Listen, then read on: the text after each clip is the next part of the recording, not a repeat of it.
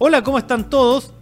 Bienvenidos y bienvenidas a la nueva edición de la Semana de la Roja, el podcast oficial de la selección chilena en Spotify, siempre acá acompañándolos con mucha alegría, con muchas ganas de conversar de lo que está aconteciendo con las distintas selecciones nacionales que se preparan para sus distintos desafíos. Aquí junto a Vicente Quijada, como es costumbre, cada semana acá en la Semana de la Roja. Vicente, ¿cómo estás? Bienvenido. Muy, pero muy buenos días, buenas tardes, buenas noches, dependiendo a qué hora nos escuchen en Spotify nuestros amigos. Así es, Felipe. Hola, ¿cómo estás? Y hola a todas y todos quienes se suman a esta edición de la Semana de la Roja. Eh, aquí estamos eh, preparando, ¿cierto? Otro mes de bastantes desafíos para la selección chilena. Sí. En, en particular, ¿cierto? Lo que se viene para fin de mes ya, eh, cuando estamos partiendo marzo, eh, ante Paraguay, un duelo que hace bastante importante, a- a- preparando, ¿cierto? Lo que se viene en eliminatorias y el resto de campeonatos. Y también vamos a estar revisando lo que pasa con estos jugadores extranjeros, ¿cierto? Eh, Tiane, que nuevamente apareció en el once ideal de la FIF Pro, estuvo ahí bordeando el premio de vez una vez más. Así que bastantes noticias para comentar de nuestra querida selección chilena. Por supuesto, primero que todo vamos con la roja adulta. Se confirmó esta semana que el próximo día, lunes 27 de marzo, se va a cumplir un hito en este año 2023. Por primera vez la roja va a jugar de local. Después de un año, la roja vuelve a jugar de local en Chile. El último partido que se jugó acá en nuestro país de la selección adulta fue la despedida de las eliminatorias de Qatar ante la selección de Uruguay en el Estadio San Carlos de Apoquindo. Ahora, en tanto, va a jugar Chile en el Estadio eh, Monumental. El regreso al Monumental, la última vez que se jugó allí fue ante Brasil, ¿se acuerdan? Así es. Esa estrecha 1-0. derrota 1 a 0, por supuesto. Vuelve Chile a Santiago, vuelve Chile a Chile, Gol de vuelve Everton Chile. Ribeiro, ¿no? Sí, exactamente, Everton Ribeiro. Y vuelve Chile al estadio Monumental el día 27 de marzo, 21 a 30, transmisión de Chilevisión. Este día lunes empieza una preventa especial, exclusiva para clientes de BCI, de Match y de Líder BCI, quienes van a poder adquirir de manera preferencial sus entradas por el solo hecho de ser clientes de estas respectivas tarjetas. Así que tengan cargada su tarjeta macha, ¿eh? Correcto, entre el lunes y el jueves. Y es una buena noticia volver a ver a Chile en esta fecha FIFA jugando acá en, en nuestro país. Además, en un estadio monumental, horario prime. Esperemos ver a mucho público y que sea, ojalá, un momento bisagra en este proceso eliminatorio. Perdón, de cara al proceso eliminatorio Exacto. Que no tiene fecha todavía. Dicen que septiembre podría ser, ¿no? Cambia toda la semana. Lo que sí, lo pueden en marzo, lo que para junio. lo- Se juega este año. Eh, se juega este año. Lo que sí es que se anunciaría antes de fin de marzo, dicen. Ah, buenísimo. Y ahí ya tendríamos la claridad. Pero es una fecha importante porque después de eso, si empieza en septiembre, tendríamos esta fecha y después la de junio y empezaron las eliminatorias. Exactamente. Sí, como dices tú, una, una fecha importante de preparación y creo que también para probar nombres nuevos eh, de una selección que está en plena etapa de regeneración. Sabemos también del gran momento que hay en varios de, le- de los jóvenes, ¿cierto?, que partieron al extranjero en, en el año pasado y que yo creo que tienen una oportunidad de oro, ¿cierto?, en este, en este partido para empezar a sumar bonos e empezar a, a asomarse como titulares en este nuevo proceso. Porque obviamente yo creo que ya, eh, si bien durante el proceso anterior se mantuvo un- una gran parte de la generación dorada, es bastante probable que para este proceso nuevamente eh, haya, yo creo que va a haber un cambio ya más rotundo. Eh, eh, y no solo, no, no apuntando cierto a un mal rendimiento de los jugadores de la generación dorada, sino que más, más que nada por el gran rendimiento, al contrario, ¿cierto? Eh, de quienes le suceden, ¿cierto? De los Marcelinos, de los Ben Brereton, de los Víctor Felipe Méndez, que está teniendo una buena campaña en, en de Moscú, ¿cierto? Y de varios jugadores que están sumando bonos interesantes para empezar a- a- a ganar ciertas titularidades y, y- y ser quizás como la parte, la columna vertebral de este equipo que va Correcto. a afrontar esta, esta eliminatorias para el Mundial 2026. Yo creo que más que allá del resultado, yo creo que la importancia es que el profesor Berizzo, que va a poder trabajar varias, varios días con los jugadores, se vaya quizás de esta de esta fecha contra Paraguay, habiendo encontrado al equipo con el cual él espera enfrentar las, las próximas eh, clasificatorias. Hay varios puestos que todavía están abiertos, eh, lo vamos a conversar. En cuanto al arco, bueno, yo creo que más allá de quién juegue, que inicialmente debería ser Claudio Bravo, y si no está Brian Cortés, tenemos un seguro en el arco, porque si no está Bravo, cada vez que Cortés ha jugado lo ha hecho bastante bien, con actuaciones muy destacadas. Creo que su mejor partido fue ante Bolivia, Bolivia, en La sí. Paz. Gran parte del triunfo se le debe a él porque Sí. mantuvo a Chile en el partido cuando se venía la avalancha altiplánica y jugó un gran partido Brian Cortés. Después, claro, viene el gol de Marcelino, después el de. Alexis y ya, bueno, el partido ya se estaba acabando. Eh, pero jugó altísimo nivel Brian Cortés. Si no está bravo, estará Cortés. ¿Quién si podrá no ser el tercer arquero? Vicente Reyes, yo creo, ¿no? Puede ser Vicente Reyes, Cristóbal Campos también quiero que Campos. Hay que ver si lo llama Gabriel Arias también, que está volviendo a jugar. Y ver qué, qué- qué pretende hacer con el tercer portero. Hay que tomar en cuenta a Vicente Reyes. eh, todavía puede jugar por Estados Unidos. Claro. Entonces es una buena manera de empezar ya a involucrarlo más en la dinámica nacional y asegurarse que en el futuro quiera defender eh, nuestra camiseta. Pero creo que no, no, no debería haber una sorpresa en el arco, me imagino. Creo que de esos cinco van a salir los tres. Sí, no, sin duda. Yo creo que más las sorpresas empiezan a aparecer, yo creo, desde el mediocampo hacia adelante. Porque yo creo incluso la defensa tiene varios nombres que ya eh, se han probado, al menos en el proceso anterior, eh, que están teniendo un buen momento también en sus, en sus clubes, ¿cierto? Eh, el caso, por ejemplo, de Benjamín Kusic, que está sumando varios minutos y que creo que podría ser un- una buena variante en comparación a, a lo- a los que venían de antes, ¿cierto? A un Maripán, un Gary Medel, a un Maripán que, bueno, de hecho para mí debiera ser, al menos por currículum más fuera, eh, más no tanto quizás por su rendimiento en los últimos partidos con la selección, pero si es por currículum afuera, eh, Maripán debiera ser un hombre fijo. Eh, está teniendo un gran momento en la League One, eh, es uno de los referentes de, de las Mónaco y creo que sería raro no verlo al menos en la banca del equipo nacional. Gary Medel obviamente es un hombre que siempre es- está en la órbita de la selección eh, y que en estas oportunidades de hecho yo creo que puede sumar lo que también mostró en algunas oportunidades con en partidos de la últimos, eh, los últimos partidos con la era Berizzo, ¿cierto? Eh, que es esta polifuncionalidad para también Correcto. jugar de volante de contención. Sí, yo creo que en el, con el tema de los cegueros centrales está un poco Bueno, Paulo el, que viene de vuelta también. el tema de justamente lo que decir, los momentos en los que está cada uno actualmente. Porque tenemos a un Maripán que, bueno, lamentablemente tuvo una lesión hace poco que a- a- afortunadamente no es grave y no le daría problemas para llegar a este partido contra Paraguay. Que llega, eh, yo creo que en el- su mejor momento en el Mónaco. Sí. Maripán es un jugador que una especie como de Lucho Mena de Mónaco, ¿cierto? Lo que era Lucho Mena, que todos los Sí. años le llevaban un central distinto y siempre terminaba jugando. Exactamente. En el caso del Mónaco, es un equipo que, cierto, eh, apunta muy bien con los refuerzos jóvenes, con Benoit Díaz Chile, con eh, Axel Disasi, los hace tratar jugar juntos y nunca anduvieron tan bien como cuando jugaba uno de los dos con Maripán. Exactamente. Llegó un momento en que dijeron, bueno, es que yo no puedo dejar ni a Díaz Chile ni a Disasi en la Bueno, banca. y se fue a Chile. Y empezaron a jugar con tres atrás, Sí. con Maripán de libero. Porque era tan importante tener un jugador de experiencia que apuntalara a estos chicos que tienen muchísimas condiciones. De hecho, María Chile vendió millones y millones de dólares al. Chelsea. Disasi, que jugó incluso la final del Mundial por Francia. Era muy importante tener un jugador que les transmitiera esa experiencia y que les permitiera eh, eh, entregar su mejor versión. Porque ellos dos solos no se sentían tan bien. Ahora le trajeron a Malang Sarr, que venía del Chelsea. Que uno decía va a ser el titular. Experimentado, claro. Y no, se impuso Maripán, se lesionó y quedan afuera de la de Europa League y Exacto. pierden de inmediato después 3-0 el fin de semana. O sea, claramente es un jugador que lo siente mucho. ¿Qué es lo que a mí me pasa con Maripán en la selección? Que es un jugador que, yo que lo he visto varias veces, él tiene para mí dos posiciones en donde él se siente muy cómodo. Una es como líbero y la otra especialmente cuando va como ya sea zaguero o stopper por la derecha. Sí. Y el problema es que la selección chilena siempre Juega jugado por la por la izquierda, izquierda. Él no se siente bien jugando por la izquierda. Y se nota en el juego de pies, ¿eh? Se nota uno en el juego de pies y lo otro cuando él tiene que salir a cortar con el pie izquierdo y no con el derecho. Yo creo que claramente se siente muy incómodo. Pensando en el largo plazo, yo creo que hay que empezar ya a jugar con Maripán por la derecha y buscarle un acompañante, si no es Gary Medel, que sea otro que juegue por la izquierda. Podrá ser Kusevich. Exactamente. Kusevich, él- él- la, la diferencia es que él eh, también es diestro, pero juega por la izquierda. En Católica jugaba por la izquierda, en el Palmeiras juega tan, jugaba por la izquierda, ahora en. Coritiba está de titular. No he visto ningún partido como para decirle si va por la derecha o la izquierda, pero un jugador que puede cumplir con ese perfil. Sierra Alta también puede jugar por la izquierda. Ojo, Serrata también está Sí. sumando bastantes minutos Sí, en, en está, está lesionado ahora, eh, te recuerdo un problema, una fractura, no sé si no llega a este partido, pero es un jugador a, a largo plazo. Valver Huerta, un zurdo, puede ser también, ¿por qué no? Para De, de hecho, yo creo que Valver Puerta vendría siendo el jugador más activo de los que están junto con Kusevich, quizás. De Claro. los- de- así, si sumamos de los últimos jugadores con más minutos Sí, previo a este partido, yo creo que son Huerta y, y Kusevich, de hecho.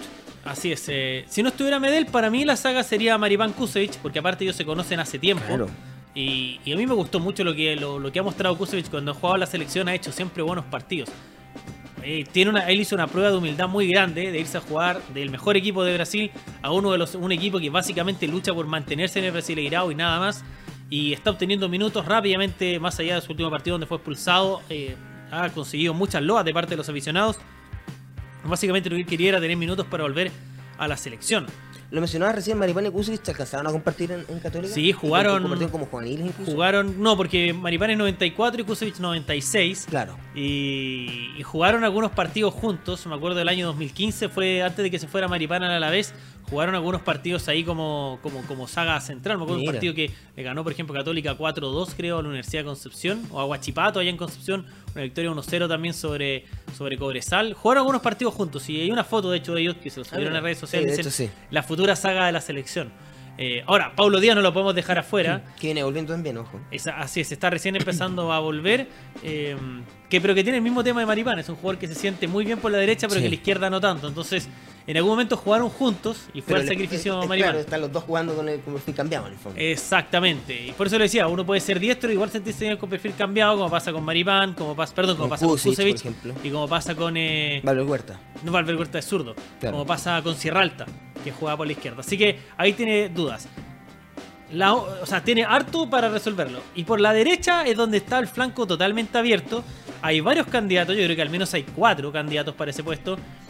Yo creo que con ventaja está por el hecho de que los ha llamado Y por cómo jugó en el último partido. Y por cómo jugó hasta Guillermo Soto. Sí, sí, sí. eh, Juan Delgado y. Nayel Mesatú, que uno dice, más allá de si son los jugadores que a uno le gusten o no, son los jugadores que el profesor ha venido llamando Sí. y que han estado jugando en esos puestos. Estos tres están con ventaja. ¿Quiénes se podrían sumar? Veremos si Matías Catalán, por ejemplo, es considerado. Que ha un tremendo temporada en Yo no estoy tan seguro y ver si Matías Fernández, que viene de ser campeón ahora, La Recopa, con la, en la Recopa, eh, puede estar. ¿Qué, creo que le puede jugar en contra a Matías Fernández? Que el Independiente del Valle juega 3-5-2.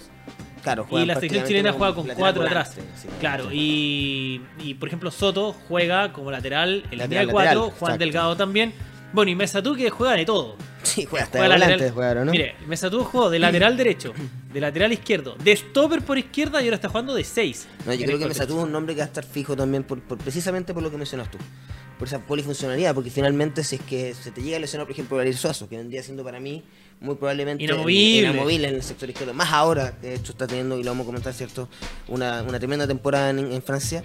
Eh, Mesatú te, te entrega eso, te entrega la posibilidad de eh, cumplir ciertos roles de jugadores que quizás o, est- o están ausentes o están con lesión o simplemente quieres darle una, una variar, ¿cierto? Porque básicamente este es el fin de estos partidos. de no recordar que un triunfo ante Paraguay, por ejemplo, ahora no nos serviría tanto si es que, por ejemplo, eh, Berizzo no suma bonos considerando eh, eh, en- eh, a la hora de armar su equipo, ¿cierto? De cara a eliminatorias. Eso es lo importante en este partido, no necesariamente el resultado. No, correcto. Y yo creo que uno de los flancos que está abiertos todavía es quién es el lateral izquierdo suplente de la selección. sí, yo creo que está clarísimo que Suazo es el titular, pero ya el puesto aseguradísimo. Y falta ver quién, quién puede eh, quedarse con ese puesto, a ver si... Se podrá sumar a Eric Lindbergh, por ejemplo. Ha estado jugando bien, ¿ah? yo creo que bien bueno, fue su reemplazante en Colo Colo. Exacto. Eh, Se lesionó ahora, pero es un hombre que podría estar a largo plazo. Bueno, no está jugando Marcelo Morales, está jugando José Castro de la U, que ha Sí. rendido bien. En- eh, con un eh, planteamiento de Mauricio Pellegrino muy parecido, yo Sí. creo que lo que quiere ser Berizzo. Sí. Ha crecido mucho su jugador, me gustaba mucho más Morales, pero creo que Castro ha rendido. Por rendimiento no, no lo pueden sacar ahora porque el equipo está ganando. Y, y puede ser un hombre, no sé si ahora, yo lo veo más de largo plazo, ese jugador. Nicolás Díaz siempre me ha gustado a mí, eh, o Sebastián Vegas, que también está en un presente medio complicado en Monterrey, no está jugando tanto, a veces sí, a veces no. Entonces creo que de ahí un flanco abierto. Vegas también podría ser una alternativa como, como central por izquierda. También, por pues sí, pero yo creo que Vegas eh, es una alternativa si juega Chile con tres atrás. Claro. No sé si me gusta tanto si vamos a jugar con, con un cuatro atrás. Claro. Que ahí yo preferiría a Valver Huerta, que creo que juega mucho mejor en esa, en esa, en esa parte. Pasamos al medio terreno, donde creo que también deberían haber pocas hay, novedades. hay más, sí, más, quizás hay más contenido. Correcto. Eh, obviamente va a estar Vidal. Eh, Gary Medel podría estar en esta zona. Charles Claro. Está con una- alguna lesión. Vamos a ver si es que llega. eh, el que no va a estar es Pulgar. Sí. Eh, tiene una lesión No que lo va a tener un año y medio. Sí. Y ahí aparecen los nombres nuevos. con un Marcelino Núñez que recupera la titularidad, que está jugando Hizo muy un bien. doblete el otro día. Sí, tremendo. golazo. Además, se lesionó el jugador con el que competía el puesto. Sí, y está jugando un poquito más adelantado, Marcelino, si no me equivoco, ¿no? Sí, Así es, el señor Wagner, este entrenador multicultural, porque él es alemán, hijo de un papá estadounidense y una mamá tailandesa, me parece. Mira. Muy multicultural, el profesor David Wagner. ¿Cómo se deben pedir la comida en la, en la, la, cena? Yo ahí. Un especialista en equipos, en equipos de segunda división chicos. El profesor Wagner, que fue quien llevó al Huddersfield Town a la primera división con un plantel que casi no tenía jugadores con experiencia en la Premier. Eso fue el año 2017, 2018, si no mal no recuerdo. Fue obra de él. Después ese ascenso le permitió entrenar a buenos equipos como el Schalke 04 en Alemania, estuvo también en el Young Boys en la Champions League y ahora viene al Norwich. Y él está haciendo jugar a Marcelino de 10. O sea, no como interior, de 10. Cambió el esquema. Claro, le quitó funciones defensivas, está jugando detrás de los dos delanteros, porque mm. cambió el antes jugaban 4-3-3 y ahora lo está haciendo 4-2-1, perdón, 4, claro, sin interiores en el fondo. Claro, sin interiores, con dos eh, puntas netos y Marcelino ahí jugando como 10 muy libres. Claro. Eh, a mí me gusta más como interior Marcelino porque tiene harto recorrido, pero, pero lo bueno es que está jugando. Sí, está jugando bien. Este, en el partido anterior que mencionábamos, ¿cierto? No solamente marcó ese gol de antología, que probablemente lo vamos a recordar y lo vamos a estar revisando en varias mm. eh, en varios, ¿cómo se llama?, rankings del año, porque va a estar dando vueltas ese golazo de Marcelino. Correcto. Pero, pero no solamente eso, sino que también sumó otro gol, ¿cierto?, con llegada al arco, sumó una asistencia, eh, mostró mucha más solvencia en, la cancha y creo que está encontrando su lugar, así que esperemos que, que la lesión de su compañero, ¿cierto?, no, no se haya agravado obviamente, pero que le permita, ¿cierto?, quedarse en ese puesto. Profesor Wagner dijo que le había gustado más el segundo gol que el primero. Porque decía, decía que era una jugada más de equipo y que le había gustado ese movimiento que había hecho espaldas del defensa. Yo creo que solamente al profesor Wagner le gustó más el segundo que el primero. Pero bueno, él es entrenador y claramente para los entrenadores ver ahí en la cancha lo que hacen eh, los jugadores, se plasma su idea, claramente es muy enorgullecedor. Sobre otros jugadores, eh, Felipe Méndez está cumpliendo un gran trabajo en el CSK de Moscú yo quería ver a Méndez, tenía muchas ganas de verlo después de hacer una pretemporada europea y pretemporada rusa. ¿Se acuerda que hablábamos así como a los Rocky, ¿no es cierto? cuando Rocky. Claro, cuando, cuando Rocky fue a pelear con Iván Drago y ahí hacía esa pretemporada, ¿no es cierto? En la nieve y todo. Bueno, en este caso lo hicieron en Turquía. Pero está jugando muy bien y lo que me ha llamado la atención que está jugando ahora en una posición más defensiva. Él antes eh, jugaba con otro jugador del ARC, que es un seleccionado serbio, Juega más como mixto, ¿no? Claro, y él, Méndez, un poquito más suelto. Ahora está jugando Méndez de volante defensivo y tiene Kuchayev, que era un compañero ruso que ya estaba al comienzo de campaña. Él está jugando como la posición más de volante, más de armado. El primer partido ganaron ahora en la Copa Rusia 3-0 al Krasnodar.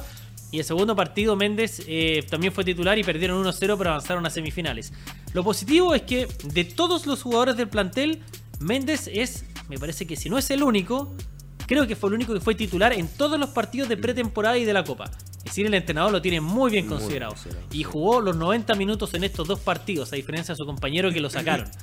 A Méndez, Méndez realmente le gusta mucho a profesor Fedotov, el entrenador del CSK Moscú, porque en una liga tan rústica, en una liga que es más física y táctica, el buen trato a la pelota que tiene Méndez eh, lo agradece mucho el equipo, hace jugar a los compañeros.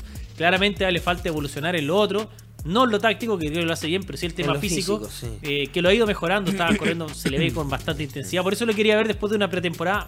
Aparte, doña pretemporada, ya no antes de noviembre, volvieron a jugar ahora recién. Entonces, frío, con... No, debe ser, debe ser durísimo. A mí me gustaría algún día, ¿sabes qué? Yo creo que... Un día, un día, un día, a ver si es que montamos. Claro. Un día de pretemporada. Punta Arena, yo creo que usted se acostumbra. ah, no, pero al tema, al frío sí, pero a la pretemporada dura, es otra cosa. Yo creo que a Felipe ¿Cuánto Méndez. tiempo durará Felipe Méndez? me voy a preguntar cuánto tiempo durará Felipe Méndez en el CSKA Moscú si mantiene este crecimiento. Bueno, hizo unas eh, declaraciones a Le Championat, que es uno de los medios más grandes eh, deportivos en Rusia, el, eh, uno su representante, y él decía de que efectivamente sí lo han sondeado de otros equipos, pero que la idea es permanecer por lo menos una temporada, dos, esta y otra más claro. en el CSK Moscú, que él estaba muy contento allá, una de sus redes sociales, ahí feliz sacándose fotos. Sí, se le ve bien, se le ve bien La otra vez ahí en un restaurante, por un piso 50 ahí. Sí, ¿no? Así que se le ve muy bien allá en Rusia. Y yo, si estuviera en el lugar de él, también me quedo un año más. Y después trato de, cambiarme de equipo. Pero lo que yo iba a ir es que a mí me parece, desde la humilde opinión de este humilde comentarista, yo creo que si Felipe Méndez busca tener una gran trayectoria en Europa y eventualmente la selección, yo creo que su puesto es volante defensivo. Más que volante ofensivo interior, más como un volante un poco más retrasado. Con la posición que está cumpliendo ahora, como pasó con David Pizarro, que se fue de 10 y empezó a retroceder. para atrás. Yo creo que ahí él puede andar muy bien y por su estilo de juego, yo creo que él calza muy bien para el fútbol italiano, por ejemplo. Sí, y, perfecto, y, precisamente también para la selección, por ejemplo. Más considerando, por ejemplo, lo que pasó ahora con Pulgar, es un puesto que probablemente va a quedar vacante y que si Víctor Felipe Méndez juega bien sus cartas, podría ganarse eh, sin duda la titularidad y empezar quizás el proceso eliminatorio con él como titular en esa zona, ¿cierto? Como volante de contención, volante de quite. Claro, porque otros candidatos, por ejemplo, eh, está aprobado a Tomás Alarcón, aunque no lo ha llamado últimamente. Que, ha tenido pocos minutos ahora también. Está jugando, en su equipo juega y no juega, entra y sale. Williams Alarcón, que está ahora en Europa, está jugando algunos partidos, otros no en el Ibiza. Del medio local podría ser Ignacio Saavedra también. Eh, bueno, ha llamado a Esteban Pavés, pero ya va a cumplir 33 años, no es una solución a largo plazo. No, y no está pasando un buen momento tampoco. Tampoco. Entonces, uno podría pensar Vicente Pizarro, pero también es un jugador un poco más mixto, más que volante central. Entonces, por ahí ese es un bloque importante. A mí me gustaba mucho lo que hizo Baeza por ejemplo. Eh, eh, hacía buenos partidos con la selección. Pero creo que ahí hay una, oportunidad para, para, Felipe Méndez a largo plazo. Otro jugador también que está rindiendo a gran nivel es Diego Valdés. En el América de México, haciendo hartos goles. Eh, un jugador que ha tenido algunos partidos buenos por la selección. Yo creo que él necesita empoderarse. Partido contra Venezuela, inolvidable. Muy bueno, claro. Necesita de repente un contexto más amigable como para empezar a mostrar su mejor versión, un jugador que en México anda muy bien, no ha tenido todavía la, oportunidad de hacer varios partidos buenos para la selección, pero es un jugador que seguramente va a estar considerado y aquí yo personalmente le sigo mucho su trayectoria y, y creo que aporta varias cosas porque también es un jugador que se fue de Chile jugando de 10 y aprendió allá en México a retrasarse un poco y cumplir otros, otros labores. Yo no sé si en la zona media, Vicente, hay espacio para muchas sorpresas o nombres nuevos. Más allá de los que nombramos, creo que no. Eh, eso yo vendría siendo los nombres, quizás sumar también a, Osorio y Asadi. Claro. Que sumaron minutos, ¿cierto? En el proceso anterior, o sea, en el proceso anterior, en el año pasado, ¿cierto? Y que por lógica debieran seguir sumando, más considerando, ¿cierto? El buen momento que pasa en la Universidad de Chile, donde Osorio, por ejemplo, ha sido uno de los protagonistas. Eh, creo que puede ser una buena alternativa, no solamente desde el medio campo, ¿cierto? Como interior, sino que también considerándolo como un jugador como extremo, ¿cierto? Como para, para, para abrir la cancha. Entonces creo que, eh, no sé si están cumpliendo con lo que me preguntaba, ¿cierto? De jugadores en el medio, porque Osorio es un poquito más arriba quizás. Claro. Pero puede también cumplir esta función y creo que es un jugador que sin duda va a estar en la próxima nómina del profesor Feliz. Y nos vamos al ataque. Yo creo que acá hay dos nombres que están seguros. Que son Alexis, que está en un momentazo. Un momentazo. Y Ben Brereton, que está lesionado, pero debería estar para el partido de Paraguay. De ahí en más, la imaginación abre bastantes nombres. Yo tengo uno. A ver. Aravena. Sí, Aravena yo creo que podría estar por lo que está haciendo en Católica. Y, si uno va más allá, con jugadores que ha llamado Berizzo seguidos, yo creo que debería estar, por ejemplo, Diego Valencia y debería estar Jan Meneses. Claro. Que, que esto Jan Meneses también está pasando un buen momento en México. También anotando goles todos los fines de semana. Marcó el pasado fin de semana, de hecho. Mira, Meneses y Valencia, yo sé que son jugadores que de repente al hincha no le agradan tanto. Claro. No sé si son nombres que, que, que, la gente va a comprarse una camiseta con nombre de Meneses o de Valencia. Pero si uno revisa las trayectorias de los dos jugadores, en especial la de Meneses, que es más larga que la de Valencia, pero tienen similitudes, son jugadores muy gusto de, los técnicos, porque son tácticamente muy aplicados. O sea, Meneses puede jugar de volante, de lateral, de puntero, hasta de nueve falso. Valencia ha jugado de puntero, ha jugado de 9, hasta de volante retrasado. De lateral, claro. Son jugadores que les gustan mucho a los entrenadores porque te cumplen en distintas posiciones. Como un poco el caso de Mesatú. Correcto, solo que ellos de posiciones de medio o sea, Esos jugadores siempre van a tener cabida en, los distintos, con los distintos entrenadores porque les gustan mucho porque con un jugador solucionas distintas, distintas posiciones. Yo también creo que Alexander Aravena es un jugador que debería eh, tener quizás una oportunidad. No sé si ahora, pero sí la va a tener seguramente en el corto plazo. Y, bueno, aquí podríamos mencionar a Osorio, a Osorio y a Sadi también. Exactamente, sí, Diego Rubio lamentablemente lesionado. Sí, viene, ahora creo que va a salir de la lesión, pero yo creo que le falta un poquito quizás de recuperación para volver. Otro que ha tenido un buen momento, de hecho, lo comentamos de manera incontable en este, en este programa, ¿cierto? El, gran momento que vivía Diego Rubio en la MLS, pero lamentablemente creo que no llega para este partido en Paraguay. No, claro. Otro podría ser Víctor Dávila, por ejemplo, jugando muy bien, aunque él tiene la desventaja de ser un centro delantero muy chico, o sea, muy pequeño, de, de, talla. En general, los centros delanteros, que lo mismo que le pasa Aravena. Aravena era centro delantero, pero yo creo que lo, bueno que le pasó a él en Ñublense fue de que con Jaime García aprendió, a, aprendió a jugar por las bandas. Que un poco lo que pasa con Méndez. Yo creo que Exacto.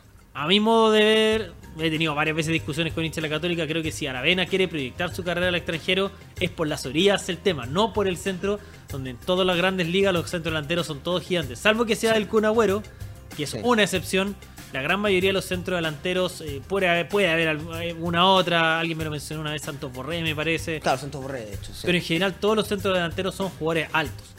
Entonces, eh, creo que más por las orillas o como un segundo delantero se puede Segundo delantero yo creo que sería una buena posición para Aravena. A mí me gusta, ¿sabes lo que me gusta de Aravena? Que yo no sé si es un jugador tan espectacular, hemos visto creo que mejores talentos en Chile con la pelota de los pies, pero es un gran finiquitador. Es muy buen finiquitador. Y esto lo demostró, lo viene demostrando con la selección hace rato. Eh, recordemos que fue uno de los puntales, ¿cierto? De esa sub-17, que me encanta hablar de ese equipo porque la verdad Era que muy me, buen equipo. Me, enamoré de ese equipo, la verdad, no, no, les voy a mentir, red escuchas. Eh, de esa sub-17, ¿cierto? Del año 2019, que luego jugó el Mundial. Y Aravena era una de las grandes figuras. Eh, de hecho, jugaba como centro delantero clásico. O sea, claro. Eh, pero en una pero, pero en una correcto pero en una en una categoría como la sub 17 donde el físico y donde el físico no pesa tanto como en adulto claro y donde aparte Chile extrañamente porque no suele ocurrir cierto sacaba diferencias físicas porque como jugadores como por ejemplo con Gonzalo Tapia, con Luis Roja. Entonces quizás esa, esa diferencia física no se notaba tanto o no hacía falta tanto en el 9 y quizás por eso también Aravena pudo rendir de tan buena manera. Entonces sí, en ese caso estoy muy de acuerdo contigo y creo que eh, sería bueno no solamente para él en su, el desarrollo de su carrera profesional, sino que también eh, pensando cierto en generar alternativas para los técnicos. Es lo mismo que pasa, por ejemplo, en el caso de Valencia, que es un jugador que puede jugar tanto de delantero centro como de segunda punta, como extremo o incluso, como ya lo comentábamos, cierto, hasta de lateral. Sí, a todo esto hay un volante que se nos estaba olvidando, que no lo ha llamado porque estaba lesionado el profesor Berizo, que es Pablo Galdames. Claro, y eh, de hecho ganó ahora hace poco. Sí, jugó por el Cremonese y ha jugado dos partidos, no es titular, pero ha tenido minutos cumplió con el objetivo, así que yo creo que es un jugador que también, no sé si para jugar de titular, pero podría estar ahí dándole profundidad al plantel eh, Pablo Galdame. Está entretenido Viene a ganarle a Roma, ¿eh? Sí, a ganar a Roma. Y ojalá que Luis Rojas reaparezca. ¿ah? un jugador. Marcó hace poco. Eh, está jugando en un equipo pequeño en tercera división. Claro, pero a poquito está ahí sumando bonos porque es un jugador que, pucha, que era, era, era muy, muy talentoso. Yo nunca voy a olvidar, ¿cierto? Un entrenamiento que vi en Juan Pinturán donde quedé asombrado por la capacidad técnica y física que tenía. Correcto, así es. Lo mismo pasa con, con otros jugadores que esperamos que, exploten. Eh, Gonzalo Tapia, uno de ellos. Ojalá Jason, Jason Rojas vuelva a tener una oportunidad en Colo Colo, de lateral derecho, también es un nombre que puede aportar muchas cosas. Eh, Daniel González está jugando bien en Católica, ya sea de, lateral, perdón, de volante o de central. Sería bueno recuperarlo. ¿ah? Recordamos que venía, cuando estaba en Wander, se prometía una gran cantidad. No, no ha tenido todavía un gran partido en Católica, ¿ah? pero, creo. pero creo que es una bomba de tiempo. Además que yo creo que la posición de zaguero central es difícil. Cuando junto con ser arquero es complicado ser y más eh, cuando eres joven. Y en un equipo eh, grande también, porque quedas muy expuesto, como le pasó a, lo que pasó a, Gutiérrez, a Gutiérrez. claro, y queda demasiado expuesto. Entonces, creo que es un chico que tiene muchas condiciones, eh, los dos, Gutiérrez y González. Esa era la pareja de la, de la, exactamente, Era exactamente esa misma pareja. De la misma sub-17 que estábamos comentando recién. Así es, aquí que hay un background de lo que es actualmente el panorama de la selección chilena. El profesor Berizo eh, imagino que en un par de semanas ya estaré entregando la nómina, el listado de los jugadores que van a participar en este torneo amistoso, este partido amistoso, y además que van a entrenar también con él casi 10 días. Claro. En lo que es muy importante pensando en lo que va a ser la preparación de los futuros desafíos. Lo bueno es que el pool de jugadores, como se han dado cuenta, ¿cierto? Y me imagino que en la casa también deben estar tirando algunos nombres que se nos están pasando por acá. Eh, el pool de jugadores es bastante amplio. Claro. Y de jugadores que están en buen momento. Lamentablemente hay un par de lesiones, ¿cierto? Que merman eh, ciertas, ciertos jugadores que podrían estar aún más presentes, ¿cierto? Eh, pero de todas maneras es un pool bastante amplio y más considerando que todavía falta para las eliminatorias lo mencionábamos al principio de este programa, eh, se supone que parte en septiembre, vamos a hacerlo pronto, ¿cierto? Eh, pero aún no hay fecha fija para eso y el equipo aún se está armando y, y, Berizzo tiene harto con qué trabajar. Y yo creo que eso es sumamente positivo y más si recordamos, ¿cierto? Los últimos partidos jugó la selección. Eh, quizás ahora, como han pasado un par de meses, ya lo olvidamos, ¿cierto? Pero la selección iba de, menos a más. claro. Los últimos partidos terminó siendo buenos partidos, lamentablemente los resultados no acompañaron tanto. pero hizo y le faltaba el gol, sí, le ha faltado el gol. Sí, solamente el gol, pero siento que desde la dinámica al menos, este es un equipo que ya va agarrando funcionamiento. Eh, Berizzo ya le está imprimiendo cierta idea de fútbol y esperemos que en estos 10 días, que creo que es fundamental, ¿cierto? Que haya uh, un proceso largo, de, extenso en cuanto a, trabajar con los jugadores, ¿cierto? Se pueda ir afinando aún más ese, tema. Yo creo que ninguno de los partidos amistosos Chile fue menos que el rival. Yo creo que ante Marruecos, hasta que se cansó, yo creo que Chile jugaba incluso mejor que Marruecos. Contra Polonia fue un partido súper parejo. Marruecos que terminó siendo semifinalista mundial. Claro, y después contra Eslovaquia Chile fue muy superior, pero le faltó el gol. Pero fue tremendamente superior Chile a Eslovaquia. Así que veremos qué nos trae ahora este Chile-Paraguay, dos equipos que están en un peso similar, de rearmarse pensando en volver a lo más alto. Vamos ahora, ya para ir eh, cerrando esta edición eh, reconociendo a Christian Endler, la destacadísima portera nacional. Lamentablemente eh, no pudo la Roja Femenina ir al Mundial, tampoco lamentablemente pudo quedarse con el premio de Best, pero se queda con este premio de FIF Pro de estar Por en el tercera 11 vez, ojo. ideal. ¿Ah? Es tercera vez que Tercera vez consecutiva, la mejor arquera del mundo. Una pena porque el premio de Best eh, parece que no es tan de Best, porque premia muchas veces lo que fue el Mundial, lo que Sí. fueron torneos por selecciones Torneos y por no, selecciones, y sí. no las trayectorias por equipos. Y que- eso, eso quedó súper demostrado, por ejemplo, en los premios que recibió Argentina. Eh, Claro. Ganó Scaloni, ganó el Diego Martínez, por ejemplo, que mucha gente criticaba a cierta selección por sobre la de Courtois. Y ganó Messi, que yo creo que es un poco más indiscutido. Eh, Yo creo que el de Messi es indiscutible. Es indiscutible porque, porque también ha hecho una buena temporada. Quizás el de. Scaloni yo también diría que es indiscutible, pero creo que en el arco, eh, o sea, bueno, obviamente es el arquero campeón del mundo, eh, Milano Martínez en buena parte ganan por él, pero me parece que la campaña de Courtois fue, fue Exactamente. Es debatible, es debatible. Es debatible, y de hecho, si sigue esa misma lógica, si fuera por los mundiales, o, lo aplicaras a los mundiales, por ejemplo, año 2010, el premio debería haber sido Xavi, nueve meses. Correcto. por dar un ejemplo. Pero, pero claro, se notó mucho la, la- la preferencia que le dieron a esos torneos porque precisamente quien le quita el premio a, a Tiane es la ganadora de la última Euro, ¿cierto? Que también recordemos que Inglaterra hizo una, una gran una gran campaña y, y era una, una clara merecedora también. Pero yo creo que era su gran cont- contrincante y ahí pesó cierto el torneo internacional, como hiciste. Correcto, y bueno, Tiene que había ganado la Champions, había ganado el torneo local. Exacto, eh, los menores. con- claro, le faltó quizás una mejor Copa América de Chile, haber Claro. clasificado al Mundial podría haber pesado, no sé si tanto el tema de la, de la clasificación ahora, porque son votaciones que vienen desde antes. Creo que la Copa América quizás le pesó un poco. Correcto, pero no, no haber tenido una mejor actuación. Pero yo creo que lo de Tiane es muy meritorio, una gran portera Sí. que tiene mucho por dar todavía al fútbol, todavía ser una, una gran referente, ¿no es cierto?, de las jugadoras que están viniendo en adelante. Así que esperemos que siga sumando elogios y que este nuevo proceso que va a comenzar de la Roja Femenina, por supuesto, eh, continúe con lo que ha sido, más allá de algunos accidentes últimamente, con todo lo bueno que ha sido el fútbol femenino para nuestro país. Sí, hay nombres, hay nombres que lo mencionábamos incluso antes de este partido por la clasificación, ¿cierto? Eh, se vienen vini- vi- viniendo buenos, nue- buenos nuevos nombres, ¿cierto? A la selección femenina, eh, jugadoras que vienen, ¿cierto? Este proceso de Alex Castro del, del, del- del- del Mundial incluso. Claro. Entonces creo que eh, hay nombres para buscar a esta generación. Eh, yo estaría tranquilo con ese cambio. Eh, vamos a ver qué va a ser el futuro de la selección femenina, pero pero tranquilidad porque se, se acaba un proceso pero inicia uno nuevo. Y uno nuevo con jugadores que tienen la calidad, ¿cierto? Para llevarlo de la mano. Así que con, con tranquilidad yo creo que hay pie, ¿cierto? Para se dé un buen proceso para la selección. Claro, y hay un buen grupo de jugadoras si uno, si uno deja de lado a, la- a las que están más mayores, que todavía hay varias que tienen para un proceso más. Sí, Tenemos por ejemplo. Claro, tenemos por ejemplo en el arco Antonia Canales, en defensa está Catalina Figueroa. Exactamente. eh, Ámbar Figueroa, Anaís Álvarez. Figueroa, claro, al medio Y Beto Olivares también. correcto, eh, Justin Jiménez, Justin que es una que, Jiménez. que está teniendo muchos minutos. Eh, Ar- arriba Sonja Kif, Mari Navarrete. Valencia, Navarrete, correcto. Son, eh, Jenny, Jenny Acuña también, también, 25 años recién, o sea, hay, hay, hay con Sí. qué armar un equipo, Sí, un equipo interesante. Sáez, que ojo, que es una de las patronas de la defensa, pero que todavía tiene, tiene eh, años para seguir jugando en la selección. Yo creo que le pasó un poco igual a la roja femenina que la transición le llegó un, un año antes. Sí. O sea, hubiera sido mejor que este proceso en donde se vio por ahí obligado el profesor Letelier a incluir nuevos nombres, a improvisar algunos puestos. Y lo ideal hubiera sido que hubiera pasado el próximo año después de haber jugado el mundial y no, no tan apurado como ahora que tuvo que Oh. jugar con Caterina Figueroa, con Sonja de 9, ¿no es cierto? Exactamente. Eh, hubiera sido mejor, Qué distinto habría sido, por ejemplo, la clasificación al mundial si se jugaba este año. Claro. O, o- o- o- o- o para que al menos tuviera más tiempo para preparar este, este recambio. Porque, claro, o se jugaba antes O o después. se jugaba después. Pero Claro. justo en el, en el- cambio de la generación, obviamente eso, eso genera ciertos algunos problemas en el armado. Pero, pero bueno, si inicia un nuevo proceso, hay jugadoras para, para llevarlo y, y, y hay que tener confianza, ¿cierto? Y apoyar siempre a nuestra selección. Por supuesto, un gran trabajo que hizo el profesor eh, Letelier, hitos históricos para el elenco Sin nacional. Y ahora, por supuesto, vendrá un nuevo entrenador que será anunciado oportunamente también con una difícil tarea como es consolidar a un elenco talentoso, pero que necesita minutos de juego, minutos de vuelo, como se dice, ¿no es cierto?, da, y empezar a encontrarse. Me tomo eso antes, antes de ¿Sí? despedirse, ¿cierto? Me tomo eso que dijiste recién. Recordar, insisto, los hitos de, de José Letelier. Eh, primera clasificación a un mundial. Eh, primera victoria en un mundial, ¿cierto? Primero Juegos Olímpicos, Primeros Juegos Olímpicos también. eh, segundo en Copa América. segunda Copa América. eh, estamos hablando de. eh, Y eso en resultados selección, sin hablar lo que hizo en Colo-Colo. Claro, sin hablar de, de la Copa Libertadores que levantó en Colo Colo, que también es un hecho eh, sumamente histórico. Es la única Copa Libertadores femenina que se ha levantado en nuestro país. Entonces, de repente, reconocer también. La el- Copa el Uber ganándole a La Brasil. Copa Uber ganándole a Brasil. En Brasil. Además, Ojo.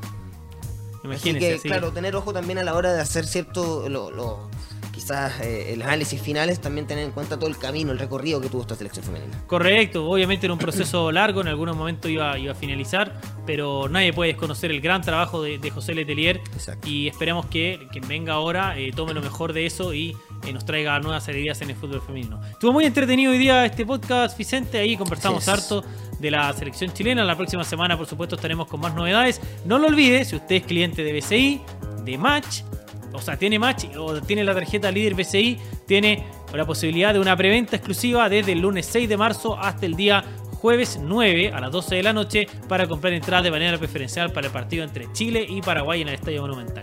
Muchas gracias Vicente, lo pasamos muy bien. La próxima semana estaremos nuevamente acá con el podcast La Semana de la Roja. Nos vemos entonces la próxima semana con más informaciones de las distintas selecciones nacionales. Que estén muy bien, nos vemos. Chau chau.